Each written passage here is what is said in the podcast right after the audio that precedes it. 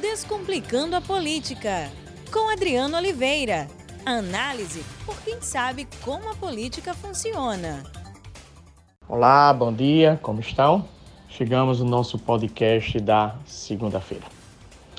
Ontem, o Antônio Fernandes foi eleito presidente da Argentina. Conseguiu vencer Macri, que há quatro anos atrás venceu a eleição com a agenda liberal. A vice do Antônio Fernandes é a Kirchner, que por muito tempo foi presidente da República, inclusive o seu esposo já falecido, Nestor, também foi presidente da República Argentina. Qual é a agenda Kirchner e qual é a agenda do Macri? A agenda do Macri é uma agenda liberal. Quando ele assumiu, ele assumiu com o objetivo de controlar as finanças públicas, de reduzir a inflação, de promover a privatização de fazer com que um Estado mínimo surgisse na Argentina e, consequentemente, a Argentina viesse a superar a crise deixada pelo governo Quiquericha. Qual é a agenda do Antônio Fernandes? A agenda do Antônio Fernandes é uma agenda que até o instante nós não sabemos claramente, mas será uma agenda diferente da agenda do Macri. O que é importante para nós, nós fazendo uma análise da política brasileira, levando em consideração ao que ocorreu na eleição argentina. No Brasil, nós temos Paulo Guedes, ministro da Economia, que tem uma agenda liberal. Uma agenda liberal em parte positiva, quando ele defende a reforma da Previdência, quando ele defende a reforma administrativa, quando ele defende a privatização. Obviamente que, para mim, privatização de algumas empresas e quando ele defende o controle de gastos. Porém, eu vejo que a agenda de liberal de Paulo Guedes é uma agenda exacerbada liberal. E por ser uma agenda exacerbada liberal, ele retira das suas verbalizações, dos seus discursos, o termo desigualdade social. Ele retira o termo inclusão social. Ele não conhece, não reconhece o Estado como indutor do desenvolvimento como instrumento para amenização da desigualdade social. E qual é o exemplo do ministro Guedes? O exemplo do ministro Guedes é o Chile. E o que ocorreu nestas duas semanas no Chile? Ocorreram manifestações no Chile. E ocorreram por quê?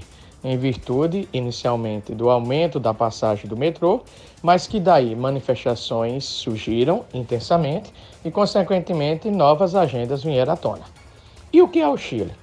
O Chile é um país envolvido economicamente? Sim. O Chile é um país desigual? Sim. O Chile é um país onde o ensino público superior é privado? Sim. O Chile é um país onde muitos aposentados recebem menos do que um salário mínimo chileno? Sim. O Chile é um país onde você não tem uma saúde universal? Sim. O Chile é um país que, em razão da sua desigualdade, você tem uma pobreza considerável? Sim. E você tem também uma, uma parcela de pessoas ricas, mas quando comparado com o dos pobres, você tem uma pequena, pequena, pequena parcela de pessoas ricas. Então, veja que Paulo Guedes sempre elogiou o Chile, mas o Chile, com a sua agenda liberal, fez com que manifestações ocorressem e o Chile não soube lidar com a sua profunda desigualdade social. O presidente Bolsonaro, ele elogiou por diversas vezes o Macri, ele defendeu a reeleição de Macri, mesmo com a economia argentina falida, particularmente a taxa de inflação e aumento do número da taxa de pobreza, mas mesmo assim ele defendeu. Aí vem a pergunta: será que daqui a dois anos o Brasil poderá ser uma Argentina? Daí vem a pergunta: em algum instante poderão ocorrer manifestações no Brasil, assim como ocorreram no Chile? É possível, por que não? Duas possibilidades possíveis. Friso que a agenda liberal de Paulo Guedes é uma agenda meritória, mas ela é excessiva. Ela é excessiva quando ele não pronuncia, quando ele não pretende dar conta da desigualdade social, quando ele não promove políticas de inclusão social. Aí você vai dizer, Adriano, mas o Estado brasileiro não tem condições fiscalmente de promover políticas de inclusão social. Ok, tudo bem, e mas nós temos que encontrar uma solução.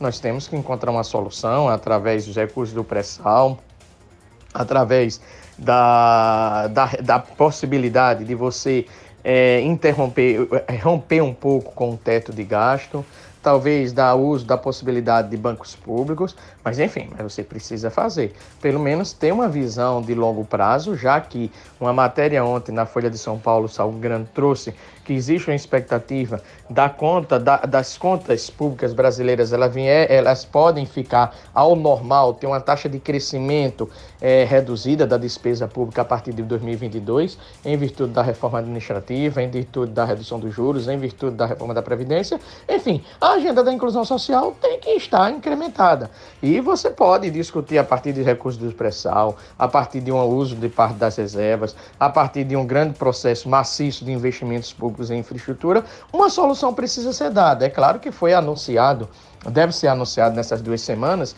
pelo ministro Paulo Guedes, uma política pró-emprego. Vamos, vamos aguardar o que, é que vai ser isso. Se ele vier anunciar essa política pró-emprego, isso já é algo meritório, porque emprego significa o quê? Inclusão social, amenização da desigualdade social. Então, a excessiva agenda liberal do ministro Paulo Guedes pode sim causar é, manifestações. Basta um aumento de uma passagem de ônibus, de metrô, basta um aumento, por exemplo, de combustível em razão de uma oscilação do preço de petróleo no mercado internacional, é possível simples, porque o Brasil é uma sociedade desigual, porque o Brasil tem uma alta taxa de desemprego, porque os serviços públicos no Brasil eles não são tão eficazes, embora eles sejam universais, ao contrário do Chile.